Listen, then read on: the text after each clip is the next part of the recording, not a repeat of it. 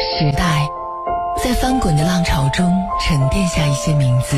罗大佑、张学友、韩红、那英。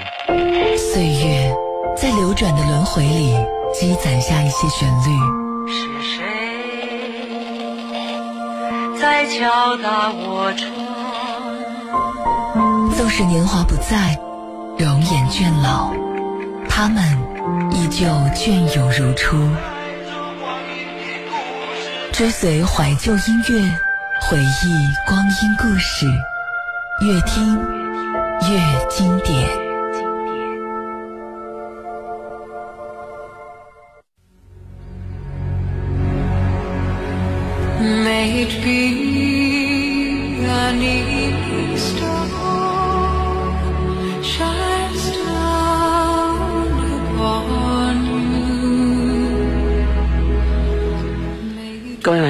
欢迎您在这个时间继续选择收听河北广播电视台综合广播的音乐直播节目《越听越经典》，我是今晚的主持人陈露。今天呢是星期天，明天呢又是新的一个周期的工作，不知道大家今天晚上是疲惫不已，还是精神饱满？对于我来说，有一点点玩大了，所以呢，真的真的是有一点点坚持不住的感觉。好在呢。好在呢，就是天生的人来疯，坐在话筒面前呢，就会有一点点小小的状态出现。也希望今天晚上的节目能够善始善终，持续到最后。但愿明天不再上班喽。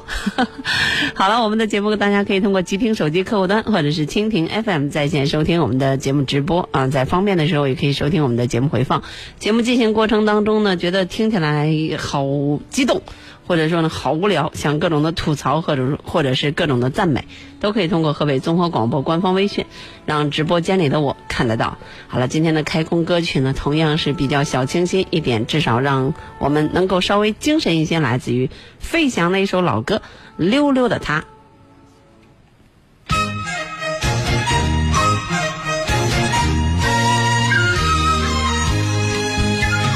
你未曾见过我，我未曾见过你。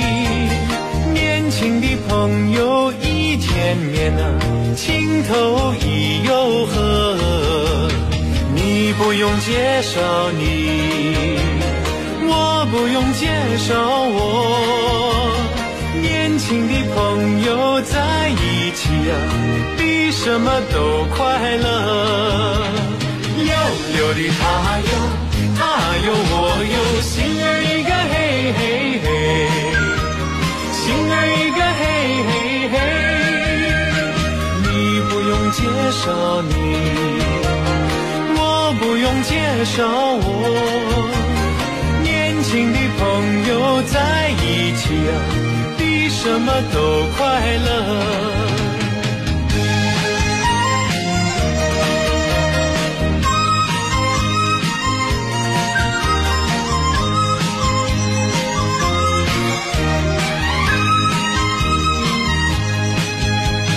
你未曾见过我，我未曾见过你。见面啊，情投意又合。你不用介绍你，我不用介绍我。年轻的朋友在一起啊，比什么都快乐。溜溜的他哟，他哟我哟，心儿一个嘿嘿嘿，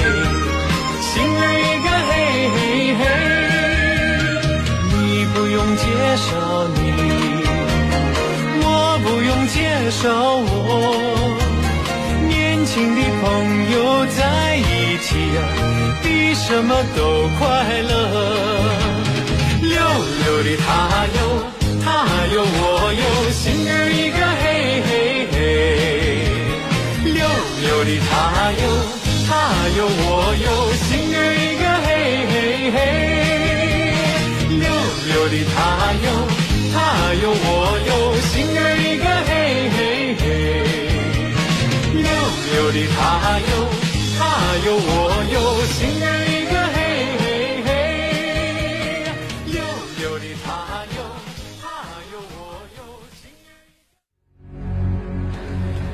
这就是在两千年的春晚上帅炸天的费翔所演唱的《溜溜的他》。其实这首歌不是费翔的原唱啊，很多人都知道这是齐秦的第一张专辑。那个时候齐秦还不是那个狼呢，还不是那种穿着皮裤留着长发的那个狼啊，而且他是同名专辑，就是《又见溜溜的他》，这是齐秦的第一张专辑。说到齐秦的话，可能就要说到。这个又见溜溜的他这部电影了。当时呢，齐秦出那张专辑的时候是在一九八一年，呃，而这个费翔唱这首歌的时候，给他改成溜溜的他是在两千年的春晚上。当然中间他也唱过哈，只是在春晚的时候给唱红了。那一九八零年的时候是这首歌的叫。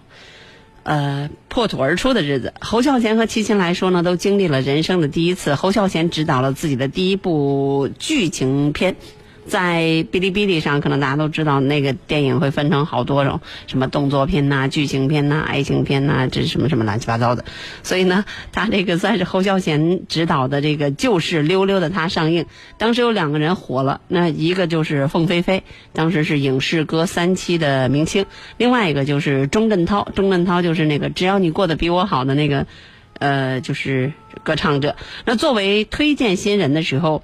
齐秦呢，呃，被侯孝贤推荐说，那你来唱这首这个电影的啊片头曲和两首插曲啊，而且呢，这三首歌都收入了齐秦的首张专辑，其中就有《又见溜溜的他》。说起来呢，就是《溜溜的他》这部电影呢，是侯孝贤的前作者电影，呃，他是一个他自己到现在为止都可以拿出来称作是代表作或者经典作品的。呃，叫叫开山之作，因为呢，在这之前他做过助理导演和编剧，对爱情喜剧型的那种电影呢是轻车熟路，呃，到时候只要有这个明星去助阵，啊，然后剧情俗套而又讨巧，啊，就是那种好莱坞式的剧情，基本上就没有什么，再加上一点点金句儿，就是所谓的台词里的对白，再加上一首。呃，电影插曲基本上这样的电影在当时的台湾票房都不会太差，也就是我们现在所说的轻轻松松玩转商业片。所以人家经常说说那个时候八十年代的台湾呢，基本上来讲，只要歌红，这个电影啊或电视剧啊就红了。所以那个时候很多的都是先红歌，然后再红电影。那个时候的齐秦呢，还留着特别土的那种，就是。真的发际线太靠前了，一头浓密的黑发。呃，齐秦呢，他怎么讲？呃，从小就不太听话，呃，各种的呃闯祸或者说是惹事儿。所以当时齐秦给他一个机会，让他唱片头曲《又见溜溜的他》的时候，那相当有面儿。所以齐秦那个时候觉得，我一个小屁孩儿，而且还就是。没长大呢，就这么大的任务，所以呢，我们内地的很多的听众听到这首歌的时候，是中央电视台的建台三十周年的晚会。当时呢，就是我记得费翔是拿了一个玩偶吧，就手里有那么样一个玩偶，呃，也叫人偶，然后就是一一方面跟这人偶有各种的表情上的互动，大家可以脑补一下那个画面，然后把这首歌唱的特别特别的鲜活，啊，但是呢，到现在，哎呀。三十多年过去了，呃，我们再来回顾的时候，当山寨横行的时候，会发现，这个时候的电影啊、电视剧啊，或者是说一些电影电视剧的插曲，真的是一声叹息。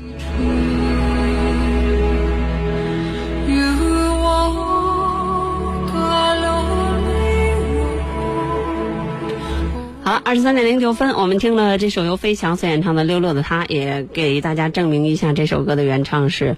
啊，当时并不浪子的，呃，叫乖乖仔齐秦所唱的《又见溜溜的他》，我们也希望在以后的时间里，大家有机会能够逃出更多可能慢慢的被大家淡忘的一些歌曲。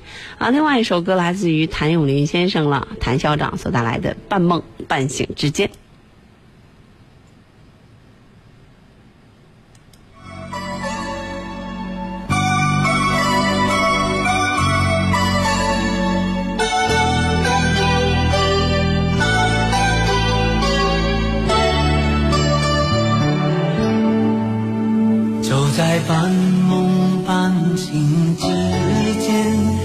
我们越过时空相见，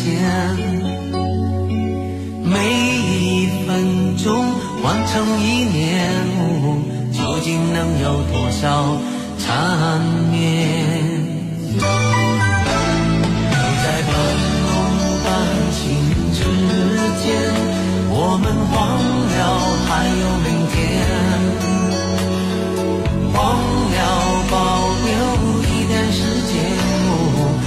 让这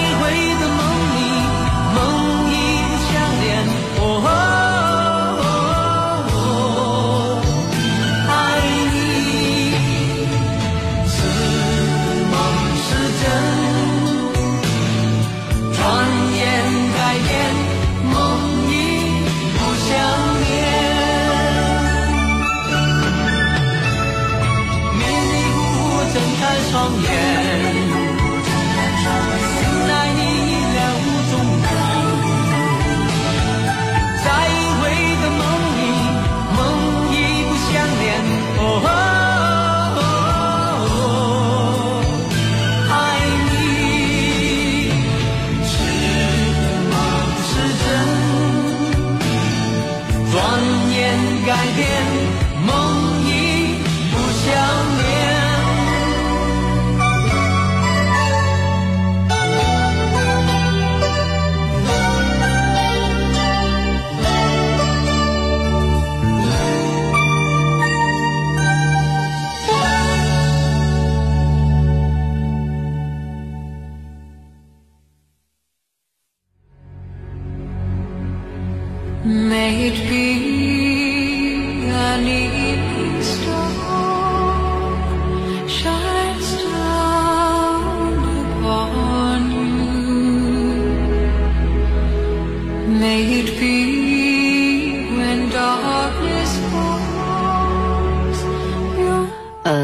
度百科里关于半梦半醒之间呢是这样介绍的，说在大多数歌迷的印象之中，都会将半梦半醒之间当成是谭咏麟的第一张国语专辑。其实谭咏麟的第一张国语专辑早在一九八零年十二月的时候就已经发行了。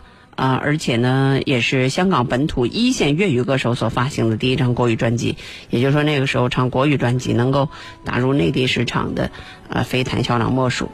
谭咏麟呢是在内地歌迷心目当中的殿堂级的偶像，呃，有人说呢，就是他就跟那个乒乓球选手许昕。呃，因为他打球特别的飘逸嘛，所以呢，他经常在打球的过程当中，经常被冠之以“人民的艺术家许昕”。所以呢，大家就经常戏谑的说说，哎，那个谭校长应该是当作曲家更合适，还有像电影演员，所以他的昵称呢，就是大家觉得，哎，他应该叫谭校长。这首歌呢是由梁宏志来作词和作曲的，那应该说比粤语版的《半梦半醒》晚两个月发行，啊，大家如果听过的话，可以淘一下他的，啊，粤语版的《半梦半醒》在粤语地区可能那一首歌要比我们这个国语版的更加的叫有地位，啊，但是当时呢。由这样的一个发行的顺序，也可以想见，啊，那谭校长呢是把国语歌当做甜品的，就是我们大白话来讲叫当做个搭头。毕竟呢，他是粤语地区，呃，成长或者说发展的一个歌手。那在半梦半醒之间之中呢，谭咏麟一改过去。呃，港台歌手出国语唱片的时候，只是将自己原来唱过的歌重新填成国语歌词的这个先例，啊，演唱了两首原创的歌曲。那梁宏志词曲的这个《半梦半醒之间》，还有那个《一生只有一次》，啊，虽然呢，呃，不知道是先入为主的原因，还是的确原作在词曲上的协调性很好，所以呢，很多人会觉得，哎，原作要比重新填词后翻唱的作品。更有感染力，当然也有会有少数例外的。哦，我个人还是认为，可能我听不懂粤语，所以呢，我还是认为这个国语版的《半梦半醒之间》更合我的胃口。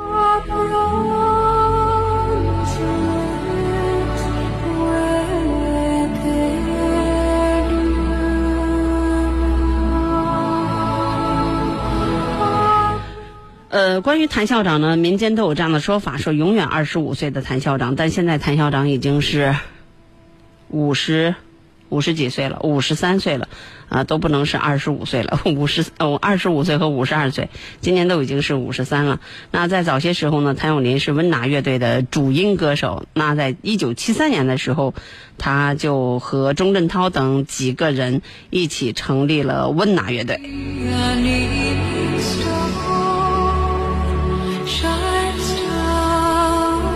应该算是一个神话吧。那作为八十年代香港流行乐坛的一个神话，谭咏麟身上有很多的奇迹，就是他的这个温拿乐队开始屡屡创造香港的白金唱片销量的骄人业绩。呃，这些都可以忽略不计。我觉得我说过了，大家也记不住。包括我个人天天播的这些歌手，左白金右白金的，反正都都可厉害了。有空跟大家说说这白金唱片是怎么回事哈，让我们知其然还知其所以然。那最重要的。是一九八五年的时候，谭校长在红磡体育馆，也就是传说中的红馆，连开二十场个人演唱会。哎呀，你你会觉得这已经很够了。但是到了一九八九年的时候，他依然没有过气，再次刷新纪录，连开三十八场音乐会的辉煌纪录。当时整个的华语乐坛简直是傻了，你知道吧？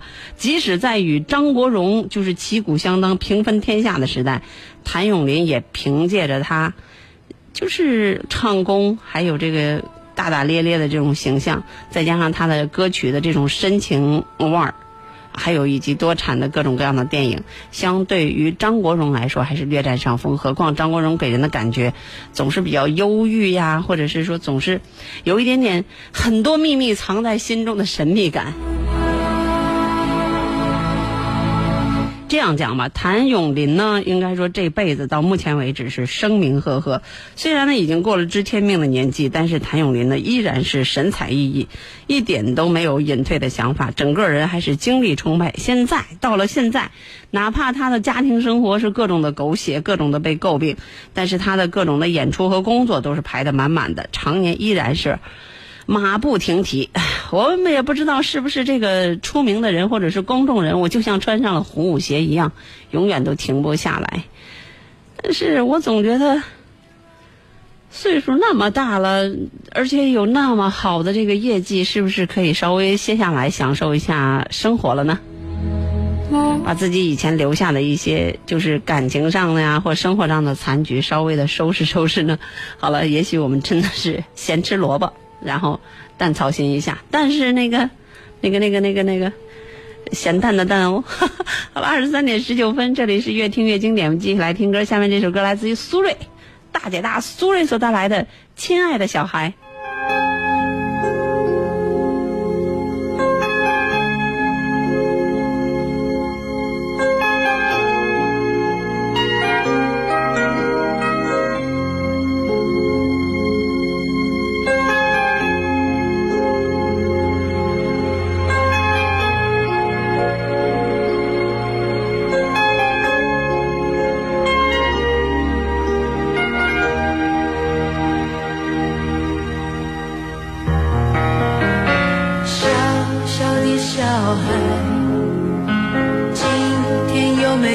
没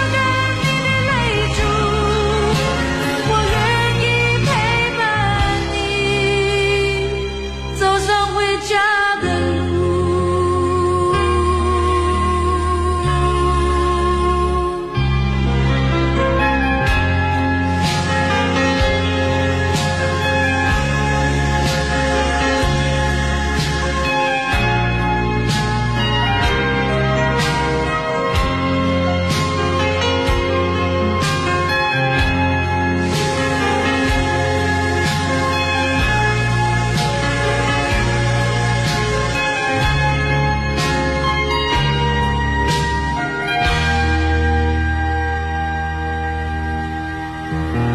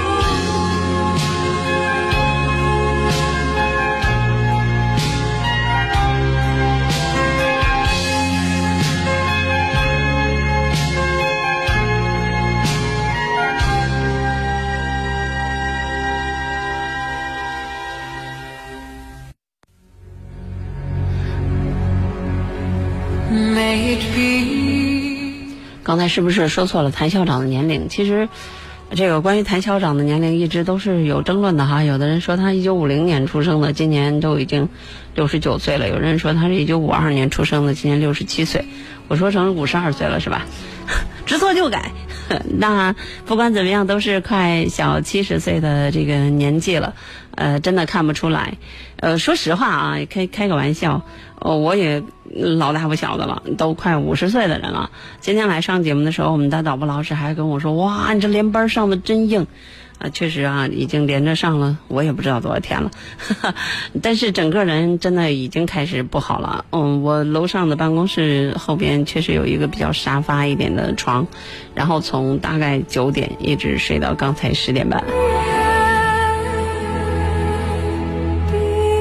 就是巨困无比，所以呢，当你这个时候你发现自己已经就是经历各种的不充沛的时候，你会发现很多的人还依然是就是充满活力啊，对生活充满热爱，充满激情，你从内心里是十分的敬佩的。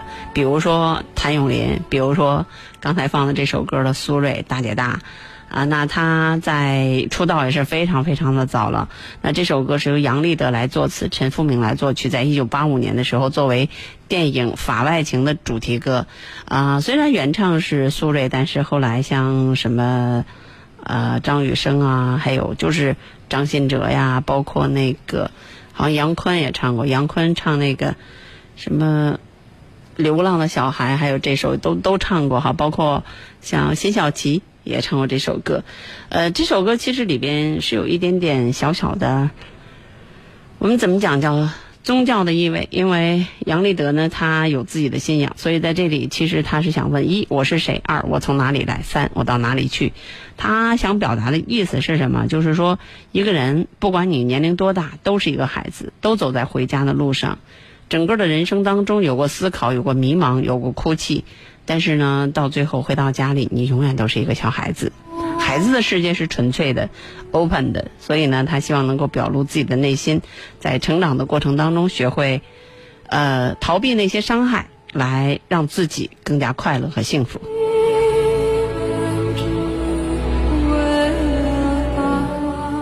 呃，说起来的话，那。如果谭校长是五二年出生的话，那苏芮跟他一般大，也是一九五二年出生在台湾省的台北。他曾经也在整个的人生当中发行过三十多张唱片和专辑。即使到现在，我们在各种的，我们不能叫二三线城市，在内地的很多的城市，经常包括我们石家庄，好像每年苏芮老师都要来一回，呃，大大小小的演唱会，他依然还是就是。那种气韵丹呃丹田，然后特别饱满的会唱奉献呐，酒干倘卖无啊，一样的月光啊，牵手，还有跟着感觉走，整个他所有的歌几乎都是可以万人大合唱的。每每听起来，包括那首稍微就是深情一点的《是否》，对对对，大家都可以万人大合唱的。所以，当一个人的歌不单纯是经典，而且能够做到流行的话，其实苏芮算一个。因为你想，谭咏麟的歌啊，或者张学友的歌，他万人大合唱的时候，他有点忧伤。但是呢，苏芮的歌一开一合之间倍儿大气。比如说像他跟着感觉，你想全场一唱的时候，该有。多帅！还有包括他那个“酒干倘卖无”，我们经常说说会戏谑的称为“酒干了瓶卖不”。对，你看，其实怎么来讲呢？就是一个人的成功。看那个谭咏麟第一出专辑的时候才是八零年，那那时候也就是二十、二十二十二十多岁一点。那苏芮的是出专辑的时候是一九八三年，也就是三十。八三五二三十一岁，啊，这是脑子呃，大概就这意思吧。八三三五二，对呀，对，三十一岁。那他首张专辑就是《搭错车》，就是我们刚才说的那个《酒干倘卖无》啊当中的这《搭错车》里边的这个主题歌。那这张专辑其实和整个苏芮唱的所有的歌一样，其实透着满满的这个人文关怀。我到今天为止，我也依然认为，呃。就是好的歌曲，不要与太多的叫什么时代精神啊，或者说是一些这个那个的追求啊有关系。我还是觉得人内心深处的一些感怀，或者是我们叫叫叫叫人文精神，包括你所看的书，包括你所看到的电影，包括大自然给你的很多很多的这个。就叫叫直觉的这种体验，它更容易触动人心。我个人的一点点小小的见解啊，所以它整个的这个好的电影插曲，一定是背后有一个好的故事。就像搭错车，啊，就像妈妈再爱我一次，呃，这样的好的电影，和包括很多，就是前一段时间那个绿皮书啊，等等等等，都是一样的，就是只有一个好的故事，然后它其中那个歌，呃，特别。就是偏执的说一句，当你有了好故事以后，所有的歌放在那儿，你都会觉得合适，都会觉得经典，都会觉得好听。就这样。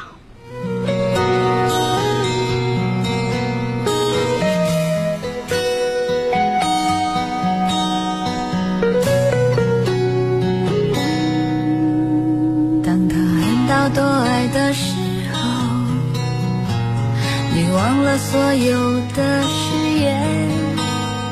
他扬起爱情胜利的旗帜，你要我选择继续爱你的方式。你曾经说要保护我，只给我温柔没挫折。可是现在你总是对我回避，不再为我有心事而着急。人说恋爱就像放风筝，如果太计较就有悔恨。只是你们都忘了告诉我，放纵的爱也会让天空挂满伤痕。太委屈，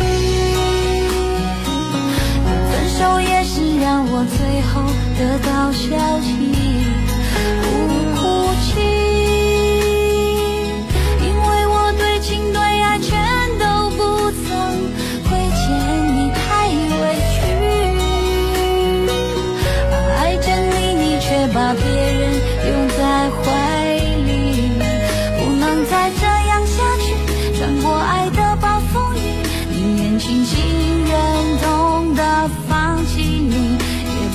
爱。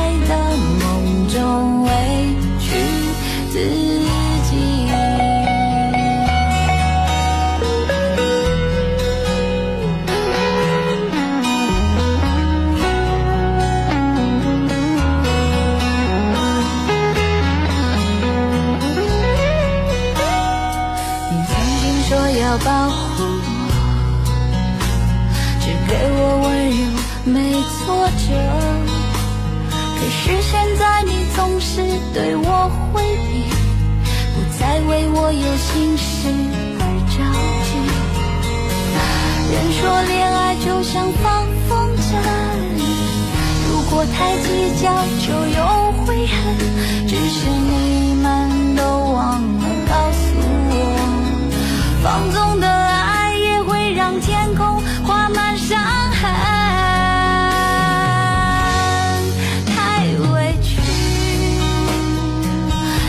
分手也是让我最后得到消息。别哭泣，因为我对情对爱全都不曾亏欠你，太委屈啊！爱着你，你却把别人拥在怀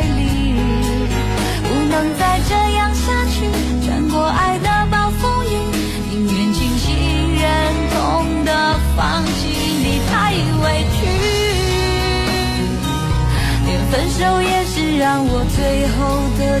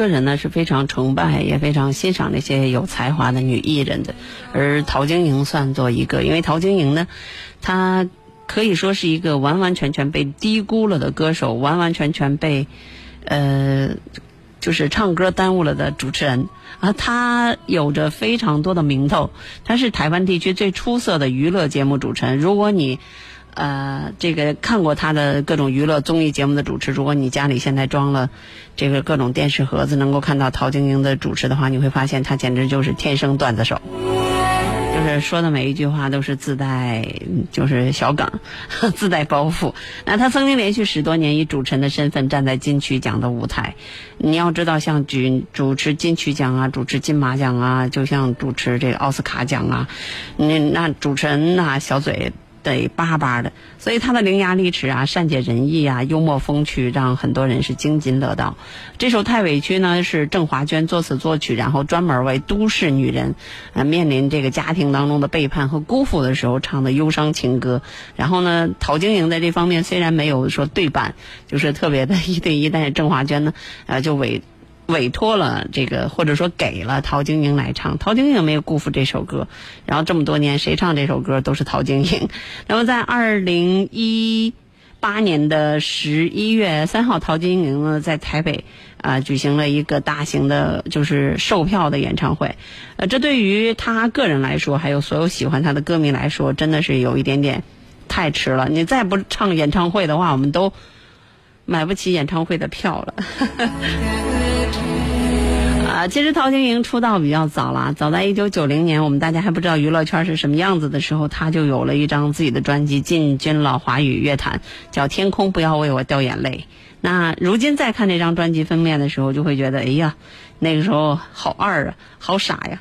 学生时代的桃子真的是有点青涩，有点傻。这那张专辑里有和大牌张雨生的合作，就是你是我真心的执着，这可能也是永远的纪念了。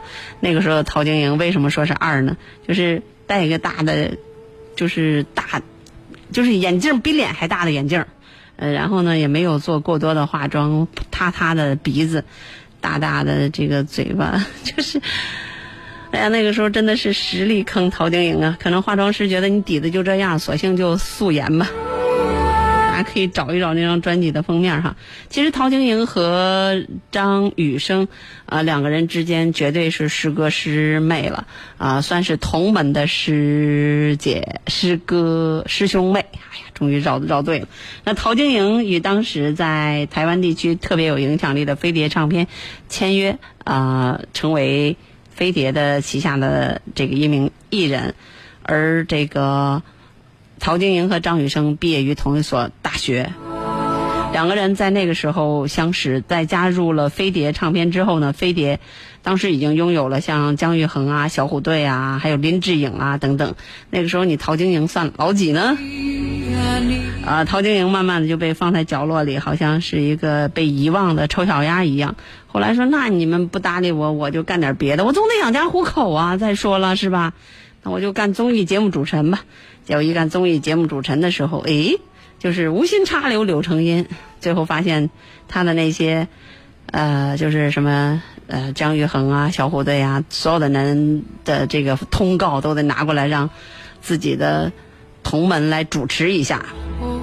但是尽管尽管是在主持着，陶晶莹说：“那我来是唱歌的，我不是来当主持人的，我得我得出专辑呀。”所以呢，在一九九五年到一九九七年的时候，他连续推出了几张专辑，但是也不知道谁给他写的歌，反正就是闲着没事儿说，反正写出歌也没人唱，要我给你吧。估计就是这样的原因，最后都是反响平平，没人知道这个人还会唱歌呢，也没人知道这世界上有陶晶莹这这这个人儿。后来说，那既然飞碟这么不搭理我，你们这庙太大了，我换个地儿。所以呢，他就签约了风华唱片。到了风华唱片以后呢，这家公司哎把他给这个当回事儿了，也赶上了好时候。其中呢，就唱了一个特别不着调的《姐姐妹妹站起来》，就是那个。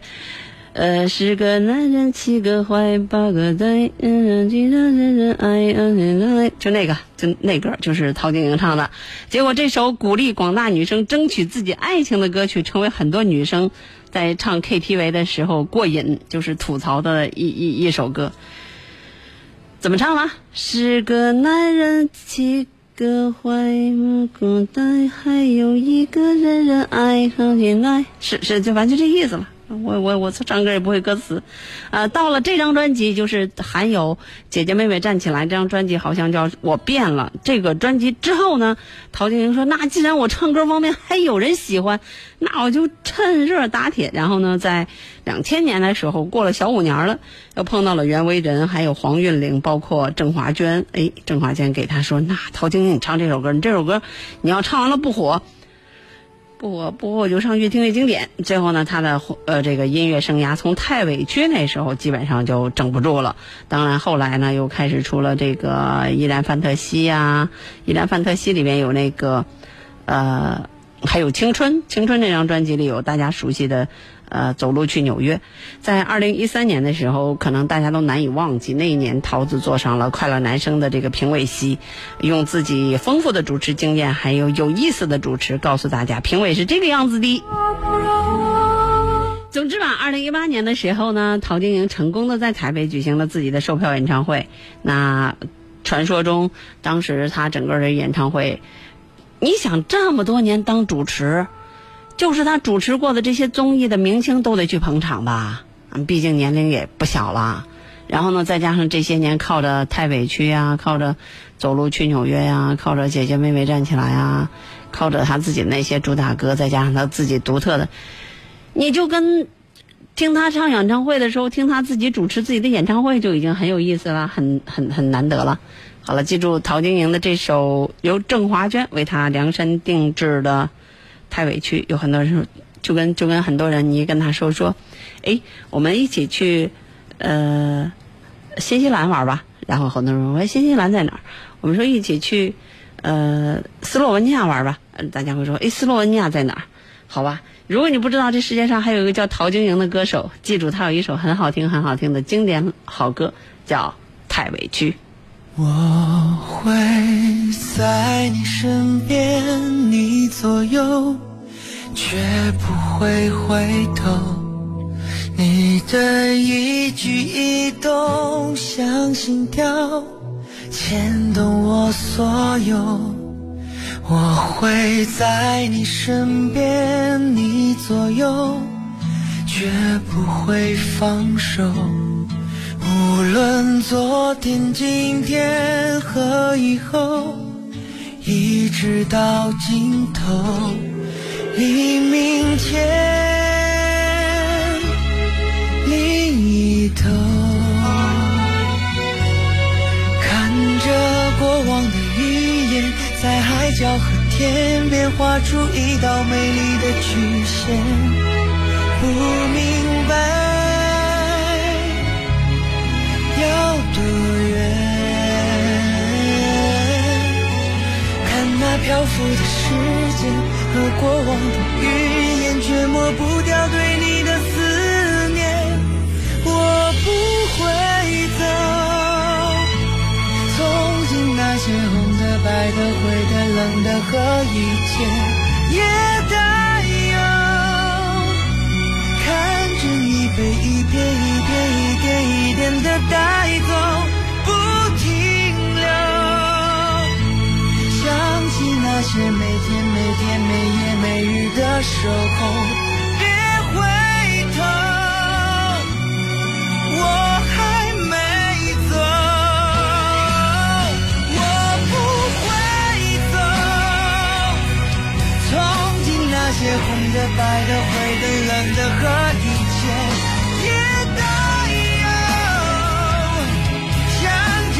一片一片、一点一点，我会想念你的，想念我，想起。那些每天每天每夜每日的守候，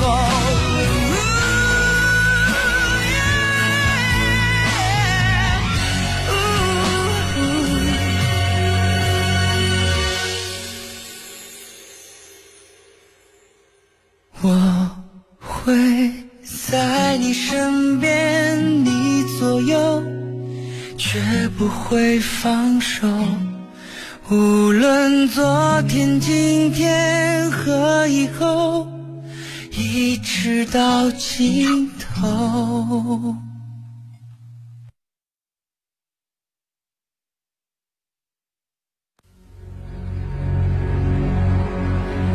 每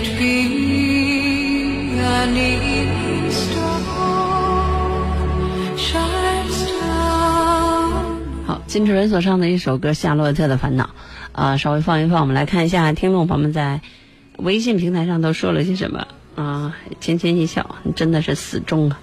说 唱歌唱的很完整啊，我唱歌就是记不住词儿。嗯，慧心说非常喜欢苏芮的歌，她的声音很磁性，长得和装束也很大气，非常像歌坛大姐大，体重也像歌坛大姐大，是吧？快乐姨。史说：“陆姐，你说一个人老是无缘无故的感伤，尤其是听到苏芮的这类的歌，更是如此，好听但也伤怀。这是不是说明这人真的老了？没老，只能说明你有故事。”呃，还有一位听众说：“好喜欢，好喜欢这首《亲爱的小孩》啊，总觉得这样的歌才是好歌，才是经典。为什么现在这样好听的歌越来越少了呢？为什么呢？”谢谢过去哈，过去说谭校长应该是五零年的吧，六十九岁了。嗯，还有一位听众说：“越听越经典，这样的歌很催泪。”我放什么歌了还催泪？啊，溜溜的他是吧？是不是让你自己想起那个时候？哎呀，八八年的时候你还刚刚刚学会走，学会走没有记忆啊？或者是刚上幼儿园？溜溜的他哟，哎呀，真难听。然后呢，这时候你已经说溜溜的他哟，二十三点四十六分，继续来听歌，稳稳的幸福，陈奕迅。有一天，我发现自怜资格都已没有。只剩下不知疲倦的肩膀，担负着简单的满足。有一天，开始从平淡日子感受快乐，看到了明明白白的远方，我要的幸福，我要稳稳的幸福。能抵挡末日的残酷，在不安的深夜能有个归宿。我要稳稳的幸福，能用双手去碰触，每次伸手入怀中有你的温度。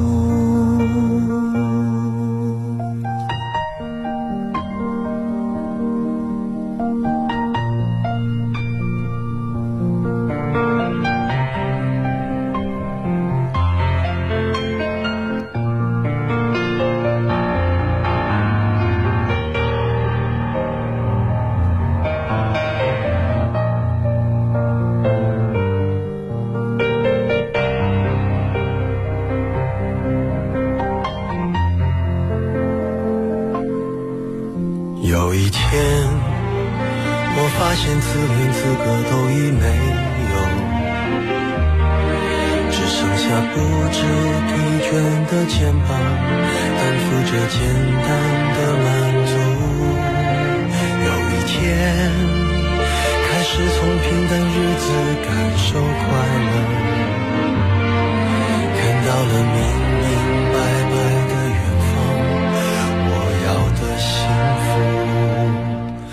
我要稳稳的幸福能抵挡末日的残酷在不安的深夜能有个归宿。我要稳稳的幸福能用双手去碰触每次伸手入怀中有你的温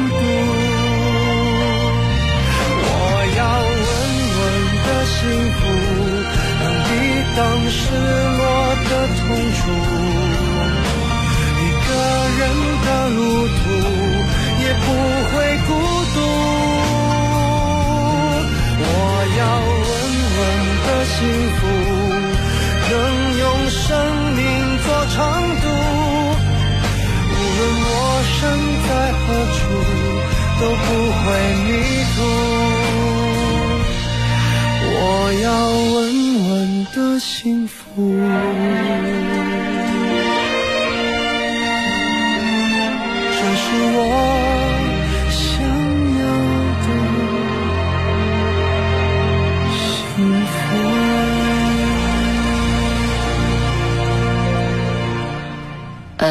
大家都知道这首歌来自于小柯的作品，即《因为爱情之后》是张一白加小柯加陈奕迅的这个三角合作的又一力作，来自于二零零三年的这个电影《越来越好之春晚》。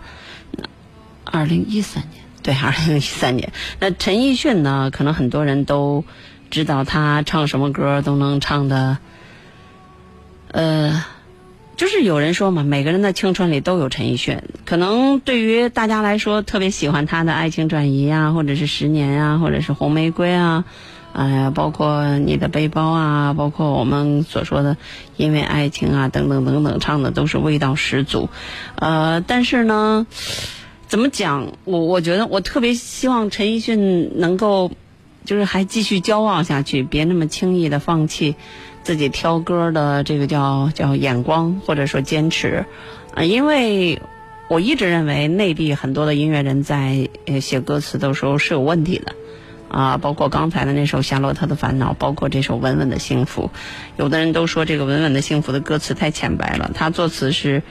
呃，作词作曲都是小柯嘛。虽然小柯真的是有很多经典的作品，包括那首《因为爱情》，但是即使是经典的话，你拿过去去跟，啊，李宗盛啊、罗大佑啊，既然你在国内内地是大牌嘛，那你就有的时候你要为内地捍卫内地，呃，作词作曲音乐人的这个呃荣耀。所以你再看。呃，那英那些专辑当中很多的作品都是什么袁惟仁啊，再或者是陈小霞呀，嗯，姚若龙啊等等。你这么一比较的话，我们的作词和作曲真的还是弱了许多。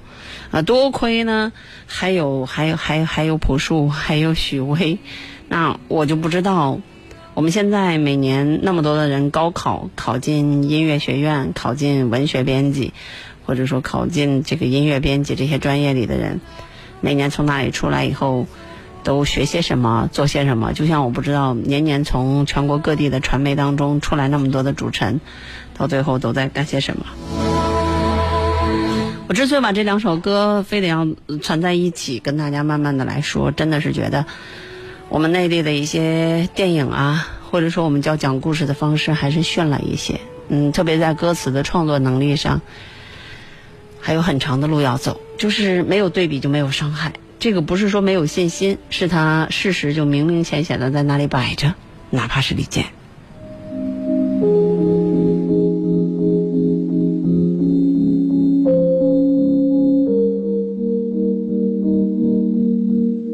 趁着你还没醒来，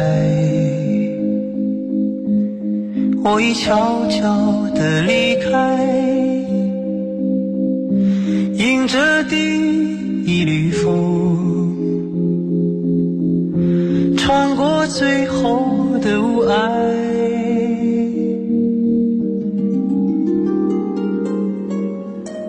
黎明还没升起来，心里已经有期待，虽然还有伤痛。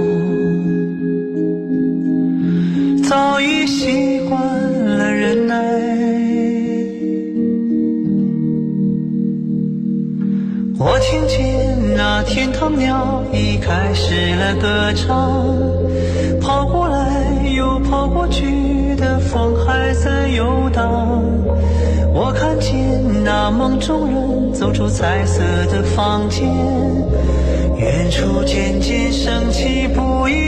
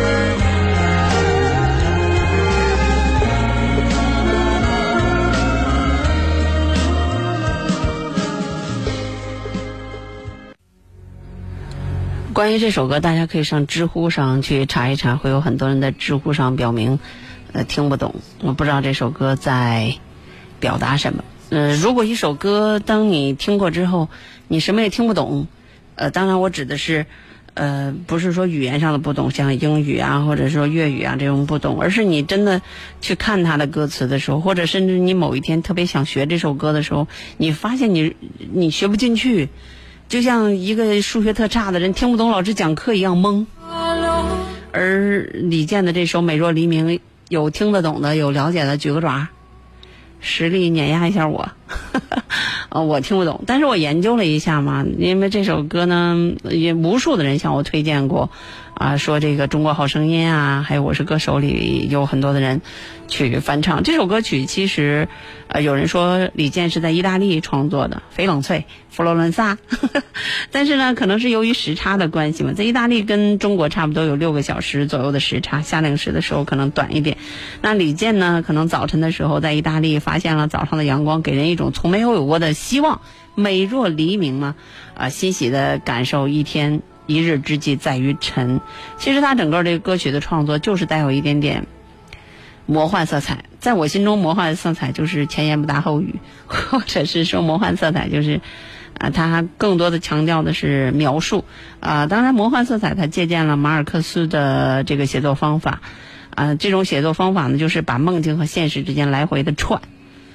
嗯，比如说我看见梦中人走出彩色的房间，大家都知道呢，像，啊、这个意大利有很多的房顶都是黄色的，然后多彩的房子，呃，还有呢就是，嗯、比如说，就像一个幻影，可能是少年时候的自己。歌词描述这个少年呢，会在梦里和现实里各种的跳进跳出，